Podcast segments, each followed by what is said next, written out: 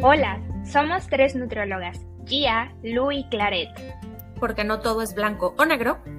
Bienvenidos a Nutrición con Matices. Hola, hola, ¿cómo están? Bienvenidos a este episodio número uno de la temporada 2. Esperamos que en esta semana que les dimos de break para ponerse al día con la temporada 1 nos hayan extrañado muchísimo, que se hayan reído mucho en el último episodio, que yo cada vez que lo escuchaba estaba igual que Claret puso que se reía y que lo había escuchado como tres veces. Por ahí recibí comentarios también muy buenos de que los divertimos mucho y bueno, nuestro, la, nuestra labor es informarlos, pero si se divierten en el camino con nuestras aventuras, muchísimo mejor. Para eso son estos episodios un poquito más relajados. ¿Cómo les va? ¿Descansaron? ¿Cómo estás, Claret? Cuéntanos.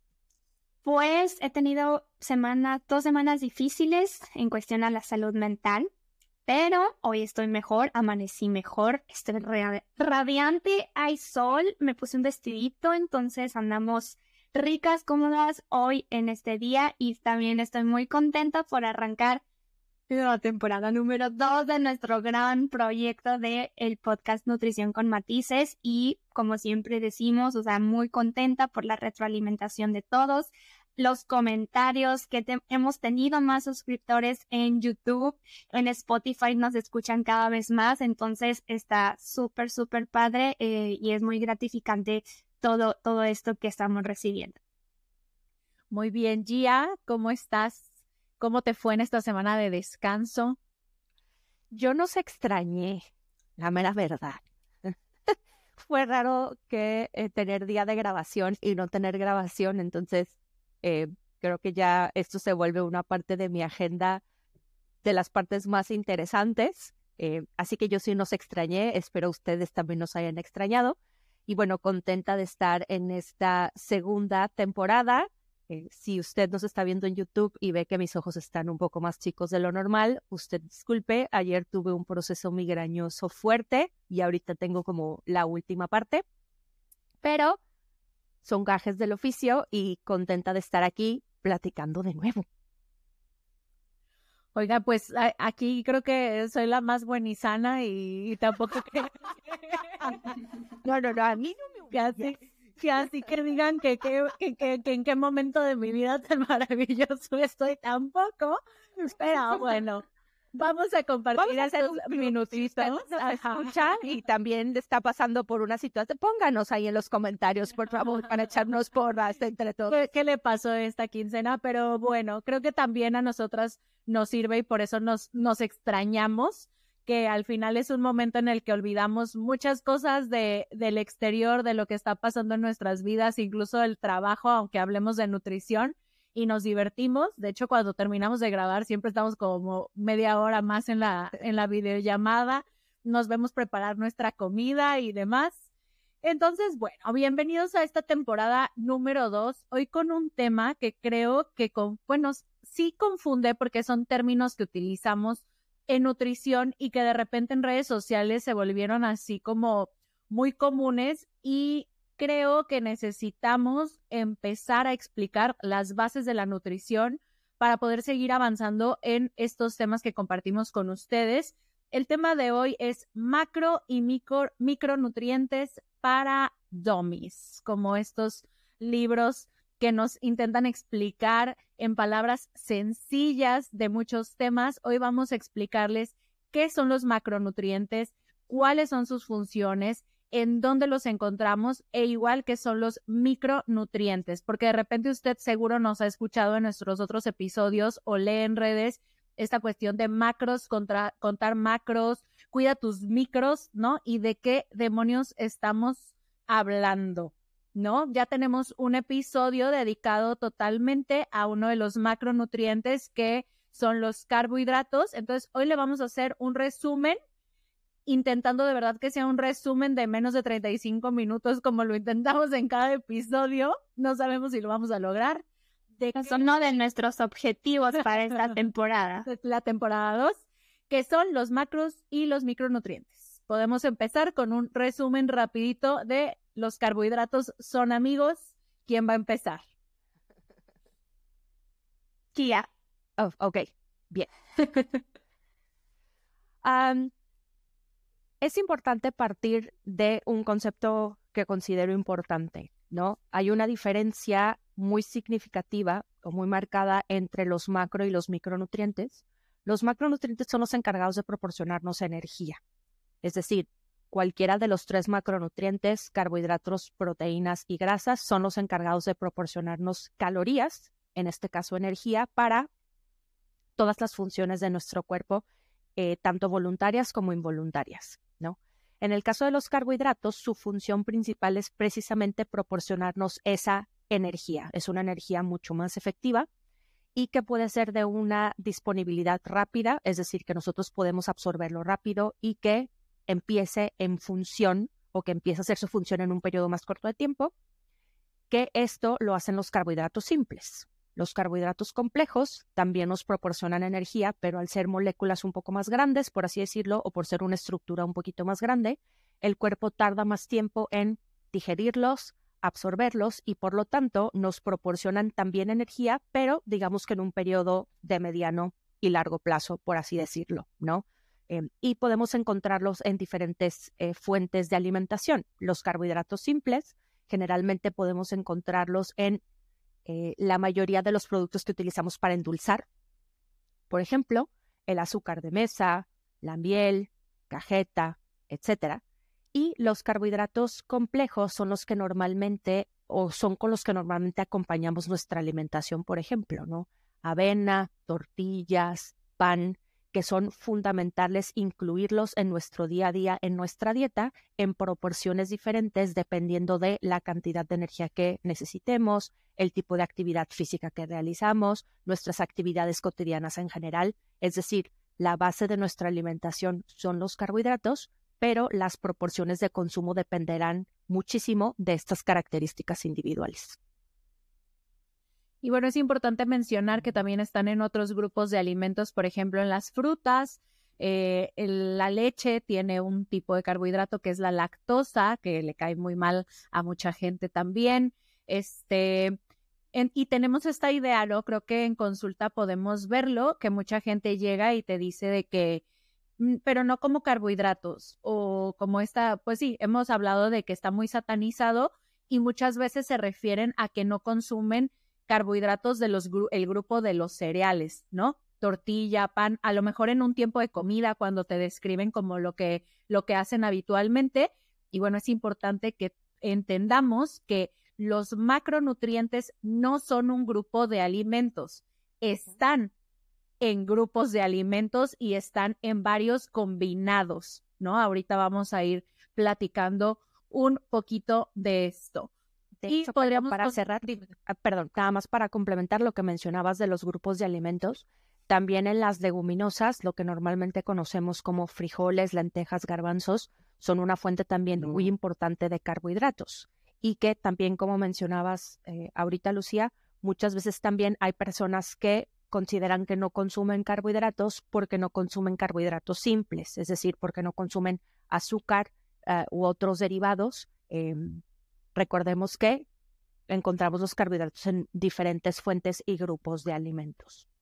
Inclusive también muchos se refieren a no consumir carbohidratos con eh, toda la bollería, como con la panadería, ¿no? Por ejemplo, los pingüinos, los gansitos, o sea, estos panes dulces, etcétera, se, se centra como que a no como carbohidratos porque estoy o estoy restringiendo o quitando este, esta característica de, de alimentos. Entonces, sí, tenemos que entender muy bien que justamente los carbohidratos prácticamente casi están en todos los grupos de alimento, con excepción lo que son los origen de animal. Y este, sí, o sea, creo que, que, que se, se hila mucho esta idea, ¿no? De carbohidratos es solo azúcar. O sea, hablando tanto como lo que decía Gia de los endulzantes, como de lo, de los, los productos de bolle- bollería, y que bueno, podemos hacer ciertas elecciones de las fuentes de los carbohidratos, pero que estemos conscientes que cuando tú dices de que casi no como carbohidratos y solo te refieres al grupo de las tortillas, eh, papa, pasta y así, bueno, está disponible en otros grupos y eh, antes de que se me vaya la idea, porque luego ya saben cómo soy, que quiero decir 10 ideas al mismo tiempo y se me van 7. Eh, hablando lo que comentaba allí en un inicio, de que los macronutrientes son los encargados de darnos energía, o sea, calorías, que las calorías son la energía que utiliza el cuerpo, que de, no, no veamos como las calorías como algo malo, ¿no? las calorías son necesarias, entonces no quiere decir que el macronutriente que tenga menos calorías va a ser el más importante o el que tenemos que incluir con, eh, con mayor cantidad, sino que tenemos que ver, depende de nuestra, eh, nuestro requerimiento.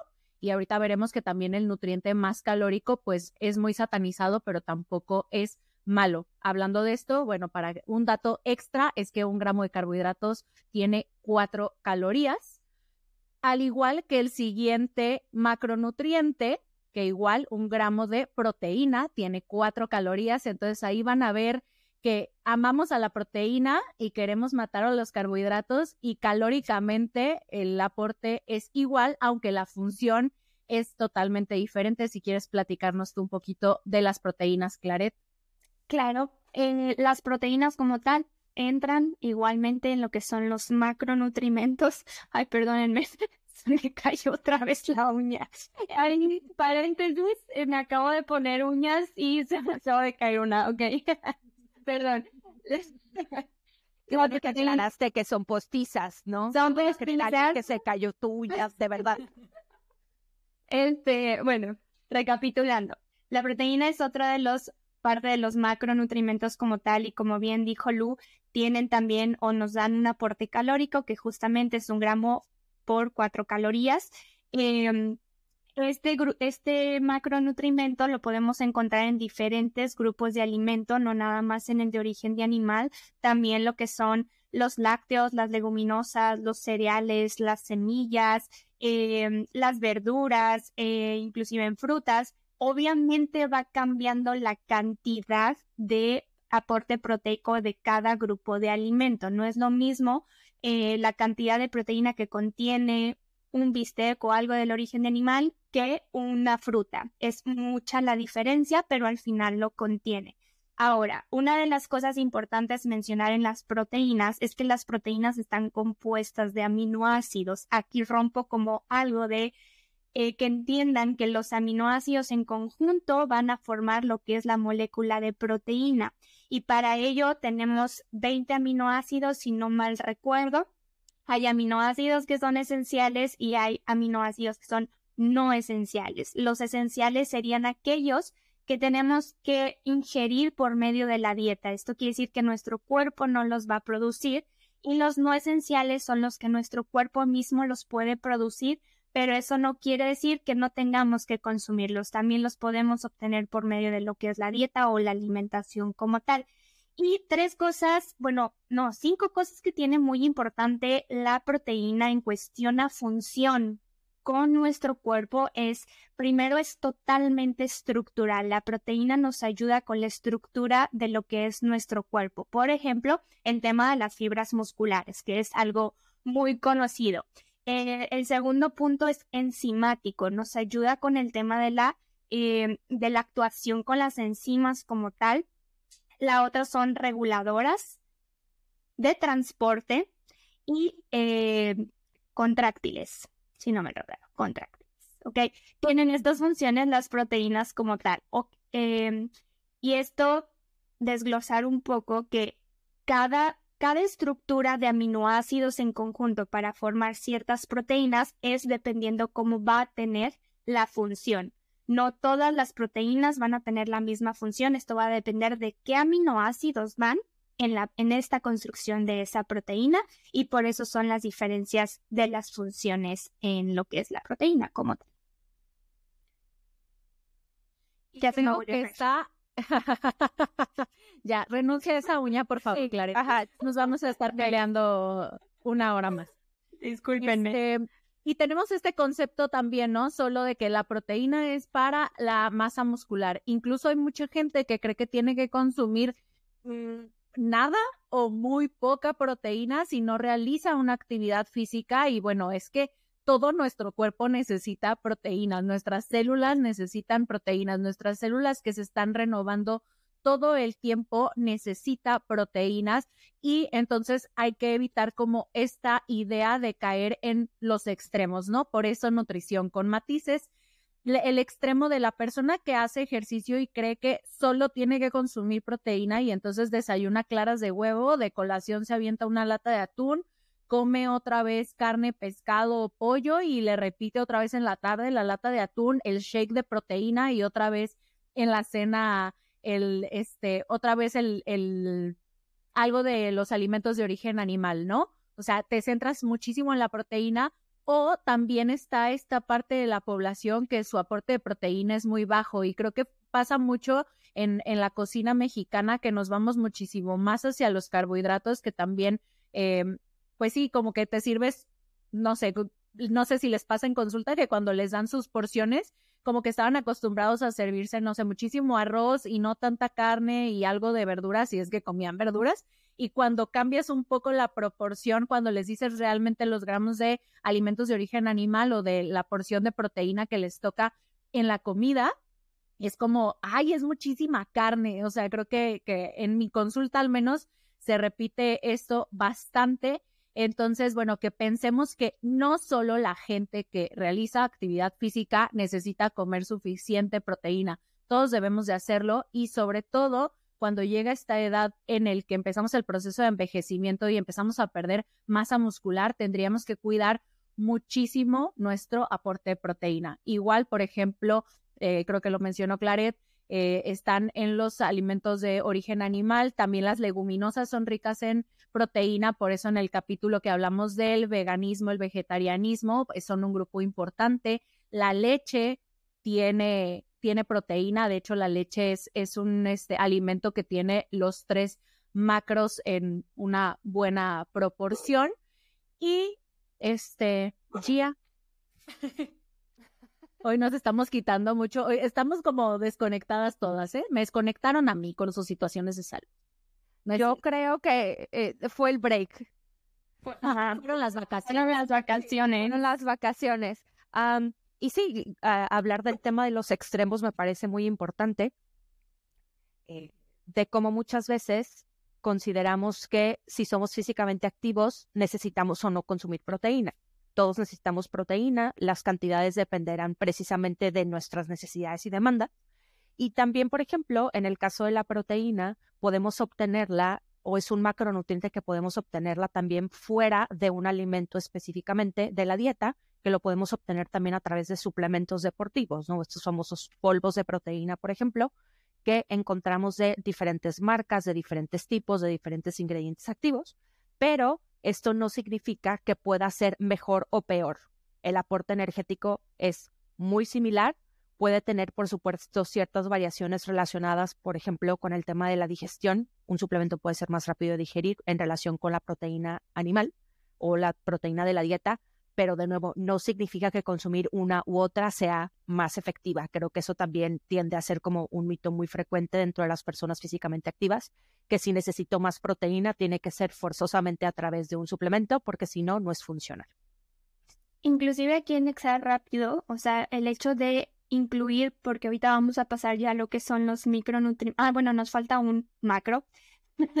este, pero cada suplemento como tal es una ayuda a complementar el que no puedas tener la ingesta total por medio de la alimentación o inclusive facilitar esta ingesta de este macro o micronutrimento porque en tu vida diaria es muy difícil a lo mejor tener un tiempo de comida que tenga algo de origen animal, leguminosa, lo que sea, y entra el suplemento de proteína en este caso hablando, ¿no? O sea, también se puede utilizar para ayudarte a tener estos requerimientos eh, necesarios a tu día a día o la otra, el no tener una ingesta sumamente mayor o grande en cuestión de alimentos para alcanzar tus necesidades diarias, que sería parte más ligado al tema del deporte, eh, porque son ingestas mayores de, proteína muchas veces, ¿no? Entonces, ya, gracias. Muy bien. Y la, el último en la lista de los macronutrientes, o sea, estos eh, que nos dan energía, estarían las grasas o lípidos, que son súper temidas también en el mundo del fitness, la composición corporal y el deporte.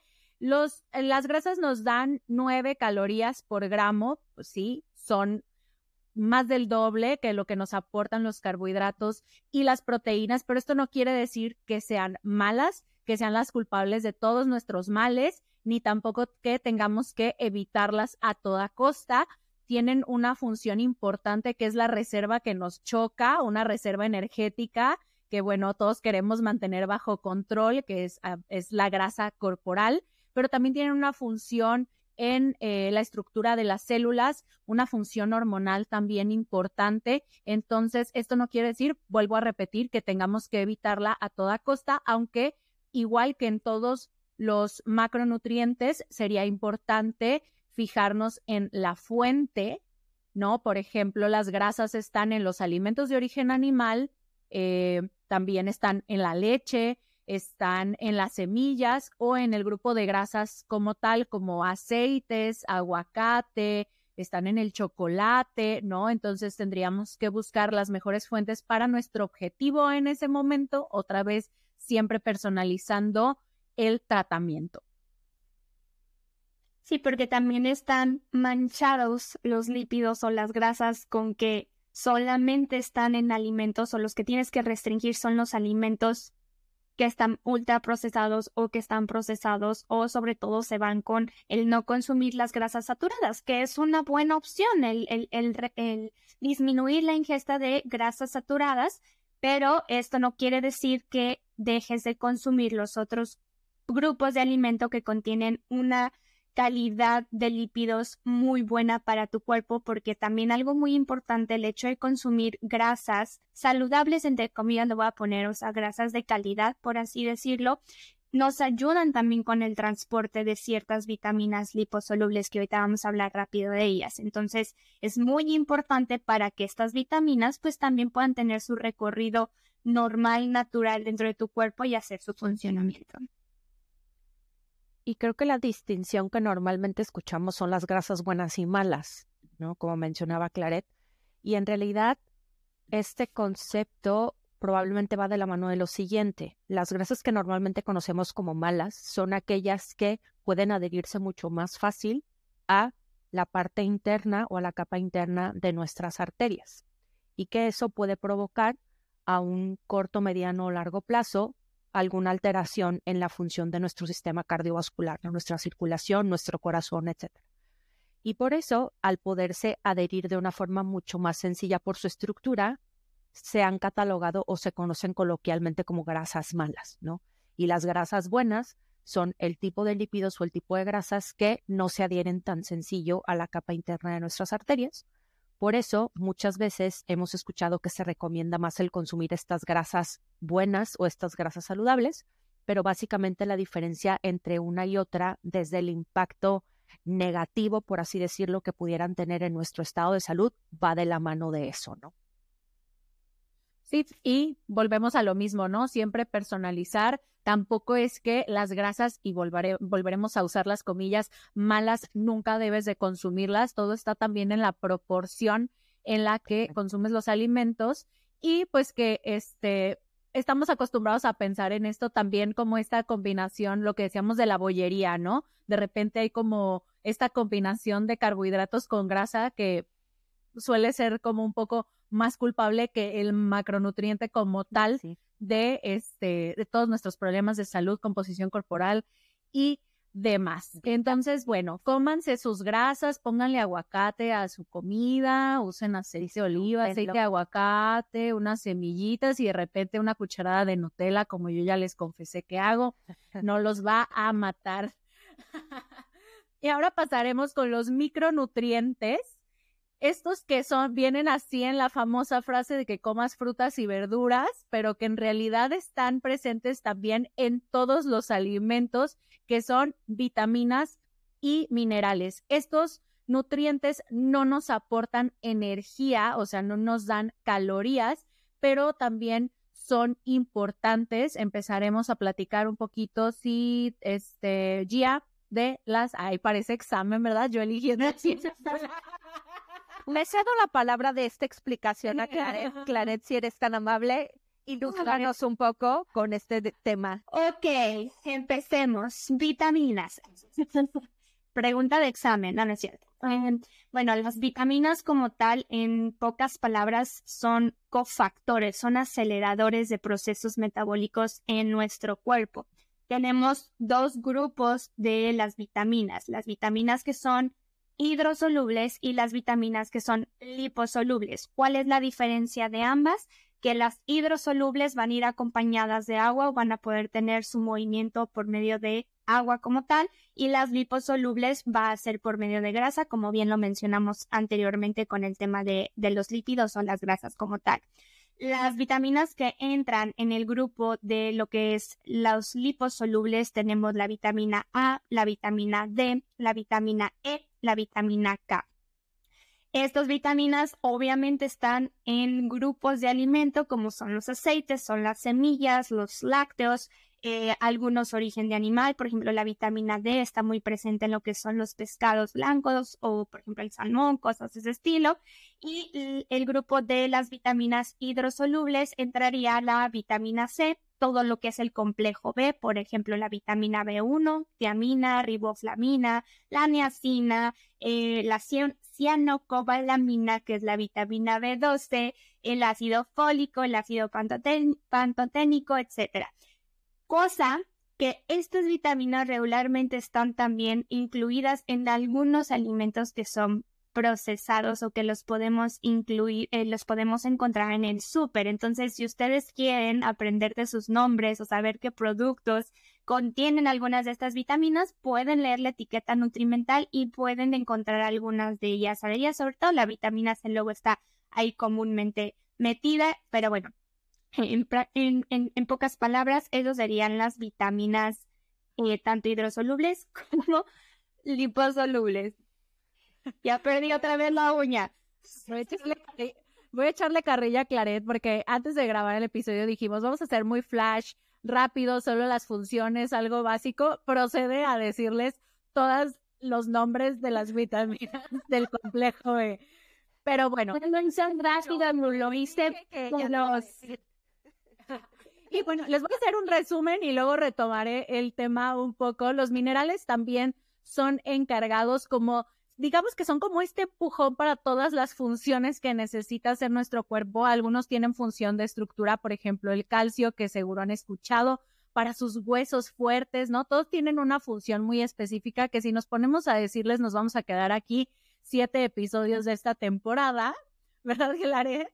Este, y bueno, regresando a este tema de las vitaminas lipo e hidrosolubles, les decía a las chicas antes de empezar a grabar que no me dejaran que se me olvidara este comentario que últimamente ha sido recurrente en consulta. Cuando fue todo este tema del COVID, se puso de moda suplementarse con vitamina D porque una de las funciones de la vitamina D sí tiene que ver con el sistema inmune y sí hay evidencia de que eh, los pacientes post-COVID pueden tener deficiencia de vitamina D. Esto no quiere decir que todas las personas de la Tierra tengamos que suplementarnos con vitamina D. Entonces, cuando ahorita tengo muchos pacientes que me dicen, como después de que me dio COVID, me estoy enferme y enferme, puede ser un tema eh, de inmunidad. Entonces, ve y hazte un laboratorial en el que te digan tus niveles de vitamina D. No te puedo suplementar vitamina D hasta saber cómo están tus niveles de vitamina D, que aunque es una deficiencia común, no quiere decir que todos vayamos a tenerla. Eh, porque las vitaminas que son liposolubles se almacenan en el cuerpo y se almacenan de una manera que no es como, ah, la voy a guardar para cuando la necesita. Pueden ser tóxicas para el hígado. Cuando tú consumes, por ejemplo, complejo B, vitamina C, que nos encanta suplementarnos en diciembre, si hay un exceso, que son las vitaminas hidrosolubles, van a eliminarse por orina. Por ahí me acuerdo que mis maestros de la universidad decían que era hacer la pipí más cara, ¿no? Suplementarte sin necesitarlo, porque pues vas a, a, pagar la, las vitaminas y las vas a tirar. Pero entonces, bueno, no se suplementen a lo tonto. Eh, tengo una foto y la quiero compartir en redes sociales. El otro día tuve una paciente que su hermana tiene una tienda naturista.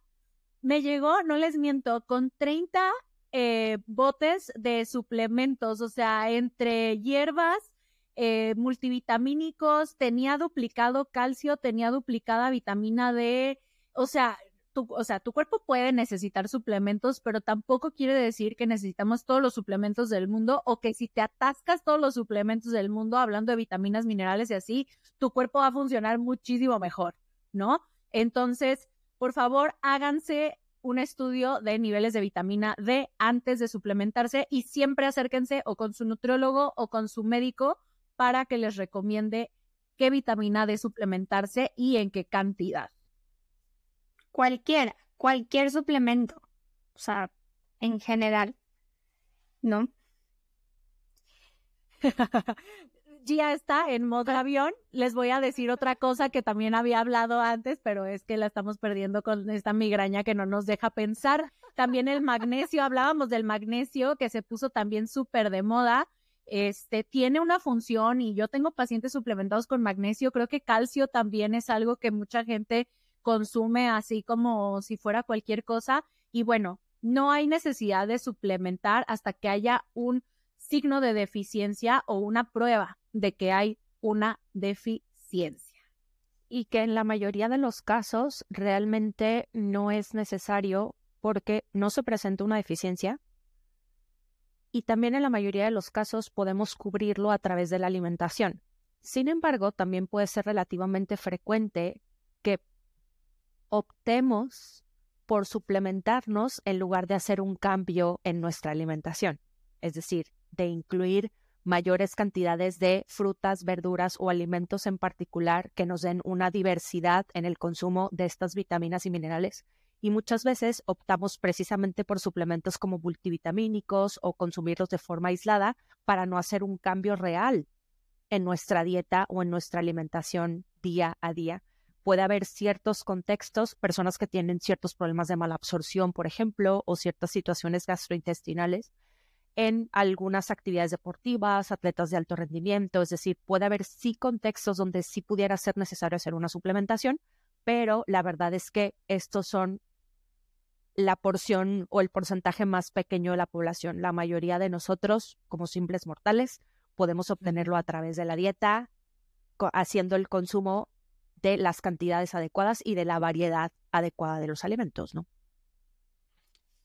Muy bien, ahora vamos con los minerales, que son otro grupo de los micronutrimentos. Ya hablamos de lo que son las vitaminas y los minerales eh, tienen un poco de diferencia con las vitaminas, eh, porque una, la, molécula es diferente, obviamente, y dos, eh, los minerales se dividen solamente en dos grupos. Hay un grupo que son los macrominerales, que esto quiere decir que el cuerpo los va a necesitar con mayor cantidad porque son Dentro de este grupo, los minerales, los que más se llegan a perder, un ejemplo es el sodio, que sería por medio del sudor, entonces lo necesitamos en mayor cantidad día con día. Y está el otro grupo, que son los oligoelementos, que los vamos a necesitar en cantidades más pequeñas. Esto no quiere decir que sean menos importantes, todos son importantes, pero de igual forma, todos los podemos obtener por medio de la ingesta de alimentos. Funciones importantes de lo que tienen los minerales o de las más importantes es la parte del sistema inmunológico, la contracción de los músculos como tal o la contracción muscular y la regulación de líquidos o la parte de la hidratación o el balance hidroelectrolítico. Creo que estas son de las tres cosas más importantes de los minerales. Tienen otras funciones, pero bueno, en el caso de eh, el tema de si sí suplementarte o no, como bien lo dijimos, o sea, signos, síntomas, laboratorios y entonces tu, o sea, tu profesional de la salud va a estar de la mano contigo y te va a poder indicar cuánta cantidad de suplementación o incluso qué agregar más en tu día a día en cuestión de alimentos para poder tener un balance con estos. Y bueno, eso sería todo, lo estamos logrando. Vamos en el minuto 34 de la grabación. Este, digo, este capítulo estuvo un poco más informativo, pero creo que son básicos de nutrición que todos deberíamos de conocer. Eh, esperamos que les haya quedado muy claro. Si tienen alguna duda, escríbanos. les recuerdo que no hay nada como ir por su plan de alimentación personalizado y si no quiere ir por su plan de alimentación personalizado que incluya todos los grupos, eh, que no satanice un macronutriente tampoco. Hoy los iluminamos un poquito en este mundo de la nutrición desde lo más básico. Les agradecemos muchísimo a todos los que nos escuchan en Spotify, a los que nos escuchan y nos ven en YouTube. Muchas gracias por compartir cachitos de nuestros episodios o el enlace para Spotify. Y pues muchas gracias por esta, este inicio de la temporada 2. Nos vemos en el siguiente episodio. Muchas gracias. Bye, chicas. Gracias a todos. Nos vemos. Bye.